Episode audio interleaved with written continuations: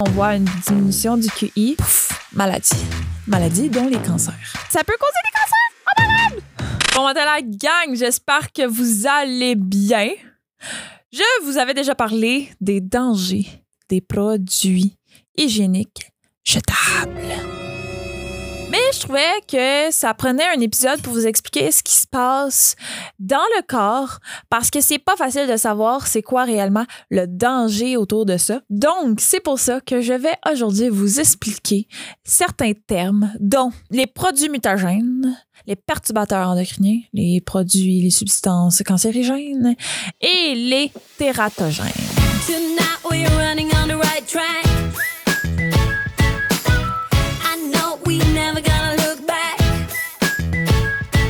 Représente Amélie. Je suis en ce moment dans les studios de CEFAC, la radio étudiante de l'Université Sherbrooke, pour vous parler justement de produits, de substances dangereuses qui nous entourent dans la vie courante. Commençons par les perturbateurs endocriniens. Avant tout, laisse-moi t'expliquer c'est quoi le système endocrinien ça regroupe tout le fonctionnement des hormones.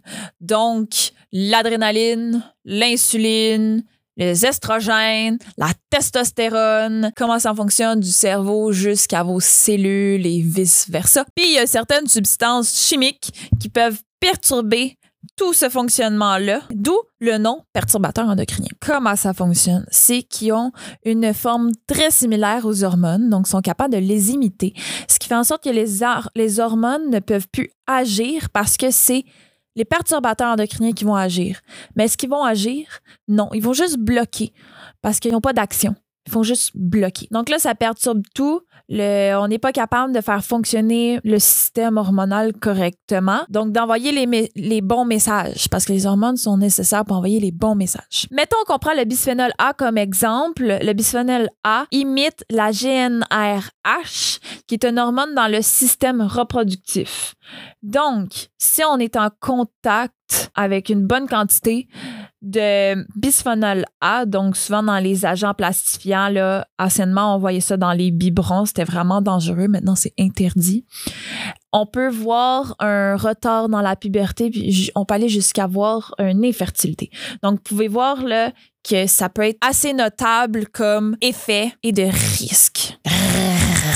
Risque. L'impression d'être une grand-mère qui roule ses airs. J'aimerais ça parler de la thyroïde parce que la thyroïde est un organe super important de le développement du cerveau. La thyroïde est vraiment nécessaire pour le développement du cerveau, puis elle a besoin d'iode. C'est pour ça, souvent, qu'on va voir les femmes enceintes, on va vérifier qu'ils ont un taux suffisant d'iode, qu'on va leur donner des suppléments d'iode. Comprenez que le développement du bébé, du cerveau du bébé, du fœtus, ben, il a besoin d'iode, puis il en faut suffisamment. Il y a des perturbateurs endocriniens qui sont capables d'imiter l'iode. Donc, qu'est-ce qui arrive, c'est qu'ils vont agir sur la thyroïde, puis l'iode peut plus agir sur la thyroïde donc la thyroïde, fonctionne mal. C'est pour ça qu'on croit que l'augmentation des cas de TSA, du trouble du spectre de l'autisme, du TDAH, du trouble de déficience, trouble de déficience de l'attention, trouble de déficience de l'attention et de l'hyperactivité, on pense que cette augmentation-là est la baisse du QI parce que après plusieurs années, des décennies, on voit une diminution du QI. On pense que tout ça, ça pourrait être en lien avec justement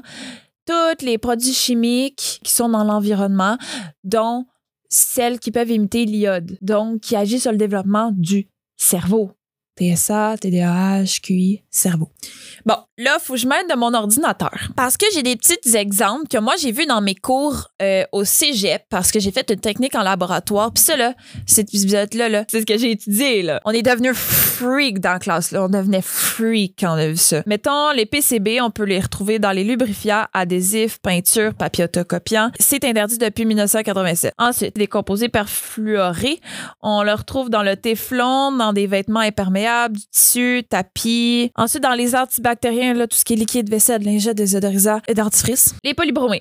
Dans les retardateurs de flammes, ignifugeants, donc, tu sais, literie, canapé, dans les habitacles d'auto. Les alkyphénols, les vêtements, pesticides, produits agricoles, on le mange.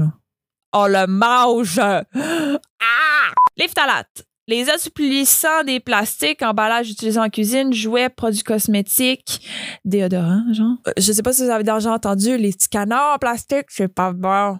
Ça cause des perturbateurs endocriniens. La mutagénicité. C'est comme ça qu'on le dit? La mutagénicité. C'est quand on prend l'ADN puis qu'on modifie le code. Pour faire une protéine qui fonctionne, l'ADN donne un code exact qui peut changer de personne en personne. C'est mettons, j'ai les cheveux bruns, t'as les cheveux blancs, j'ai les yeux bleus, t'as les yeux bruns.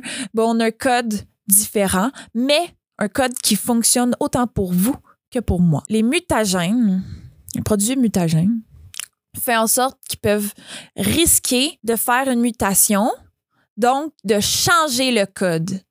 Ce qu'on peut risquer en changeant le code, c'est qu'on donne une protéine qui ne fonctionne plus, qui fonctionne trop, qui fonctionne mal. Et quand une protéine fonctionne trop, qui fonctionne mal et qui fonctionne pas, ça déséquilibre le corps. Tu sais, je veux dire, si on a ces protéines-là, c'est qu'elles sont nécessaires. Si on les a pas, si on les a trop, maladie. Maladie, dont les cancers. Passons maintenant aux aux substances cancérigènes. Là, ici, il faut vraiment que je fasse une différence entre les substances mutagènes et cancérigènes. Parce que mutagène, ça, tu peux risquer de faire une mutation, deux mutations, trois mutations, on le sait pas. Les mutagènes, c'est sur n'importe quelle protéine. Mettons que ça change sur le développement embryonnaire, développement fœtal pendant la grossesse. La mutation peut faire en sorte de créer une maladie quelconque qui ne pourrait ne pas être cancer à cause d'une protéine. Les substances cancérigènes, c'est des gènes spécifiques. Donc, dans l'ADN, c'est des endroits spécifiques qui peuvent causer des cancers. Le cancer, ça arrive pas du jour au lendemain. En fait, c'est plus une accumulation de mutations. Souvent, ce qu'on voit, mettons qu'on prend plusieurs cancers, ben, tel cancer, au-delà de 20 mutations, on voit un cancer. Il y a des gènes dans l'ADN qui sont spécifiques pour contrôler la cellule. Fait que si la cellule fonctionne mal, il y a des gènes qui vont faire en sorte qu'elle rentre en autosuicide, qu'on appelle l'apoptose. Fait qu'elle rentre en autosuicide pour pas qu'elle se développe et qu'elle fasse d'autres cellules non fonctionnelles. On veut que toutes nos cellules fonctionnent. Dans les cancers, si euh, ces gènes-là ne fonctionnent plus, ces protéines-là ne fonctionnent plus, puis qu'elles ne sont pas capables de faire un autosuicide de la cellule, ben elle fonctionnera pas ou elle fonctionnera trop, peu importe. Puis là, elle va pouvoir se diviser. Et là, il y a de plus en plus de cellules qui fonctionnent fonctionne mal. C'est incontrôlable. Mettons qu'on prend l'exemple du rayon du soleil. Mettons que tu prends plusieurs coups de soleil. Ben, les rayons UV atteignent les cellules, atteignent le noyau, donc atteignent l'ADN. Les rayons UV est mutagène, donc peut risquer de faire des mutations dans l'ADN. Après une certaine accumulation de mutations dans le temps, là, ce cas-là fait beaucoup plus dans l'âge de la vingtaine, entre 20 ans et 30 ans. Donc, mettez surtout de la crème solaire à 20 puis 30 ans. Donc, mettons la cellule, plusieurs coups de soleil, l'accumulation de mutations. Puis là, ben, il y a une cellule, pouf, incontrôlable. Alors, elle se contrôle plus, elle se contrôle plus, puis là, elle fait une boule. Elle fait un genre de grain de beauté vraiment lette. Elle s'est pas divisée normalement. C'est là, justement, que ça, peut causer un cancer, ça peut aller ailleurs. Mettons qu'une cellule de peau, seulement ça reste à la peau, mais c'est pas normal qu'elle se rende jusqu'au cœur, mettons. Et là, ça va donner incontrôlable dans le cœur. Vous comprenez le principe. Donc, ce qu'il faut retenir, c'est cancérigène, c'est que tu peux risquer de accumuler énormément de mutations dans le temps et causer un cancer parce que les cellules sont incontrôlables. J'ai encore besoin de mon ordinateur parce que je connais pas les exemples par cœur. Hein. Je connais les explications, je connais pas les, les, les, produits chimiques par cœur. Les rayonnements UV, ça, je le savais déjà. Mais, mettons, l'amiante, pourquoi c'est rendu interdit, c'est que ça, ça peut causer des cancers. Ensuite, des produits chimiques comme le benzène. On le retrouve dans l'essence, les cigarettes, des bougies des bougies. Ah, ça, je savais pas, là. Puis t'en as bien plus, là. Euh, c'est juste des exemples. Euh, sinon, des estrogènes.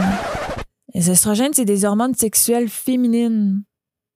Ça, veut dire que donner des estrogènes, mettons, euh, tu donnes des estrogènes euh, pour euh, la ménopause, ben ça peut causer des cancers. Oh! Maintenant, dernier terme, les Donc ça, c'est tout produit qui peuvent affecter le développement fœtal ben, pendant la grossesse. Donc, qui peuvent causer des difformités, des troubles cardiaques, des déficiences intellectuelles. On peut noter les médicaments, les drogues, les infections, mettons les infections de virus, peut être tératogène et risquer d'affecter le développement fœtal. Puis le moment où c'est le plus à risque, c'est pendant la grossesse, c'est entre la troisième et la huitième semaine, le moment où ce que les principaux organes se développent. Donc, pourquoi est-ce qu'on demande aux femmes enceintes de ne pas consommer d'alcool? C'est que la consommation excessive d'alcool peut risquer de créer des troubles cardiaques, des difformités, troubles mentaux. Dans mes cours, ce qu'on a vu, c'est que, mettons, tout ce qui est rideau, tapis, ta peinture, tous ces termes-là, mutagène, cancérigène, tératogène, perturbateur endocrinien, et on s'est mis là, à freaky. Moi, je le dis, je suis rendue à une place dans ma vie où ce que j'ai arrêté de freaker là-dessus. C'est sûr que, mettons, peut-être que je vais vouloir faire plus attention avec des enfants, mais en même temps, moi, je préfère acheter seconde main que d'acheter neuf. Donc, des nouvelles ressources naturelles, mais que je suis sûre, sûre, sûre qu'ils sont sains pour ma santé. Donc, mettons du coton bio qui a aucun pesticide, mais moi, je préfère acheter seconde main. Moi, ça, ça a été ma bataille. J'ai choisi ce que je voulais. Mais je me dis que le fait d'être minimaliste et éco-responsable m'évite peut-être beaucoup de ces substances-là. Donc, je finirai là-dessus, la gang. Fait que moi, je vous dis, paniquez pas trop. Puis, quand même, comme toujours, have fun! have fun!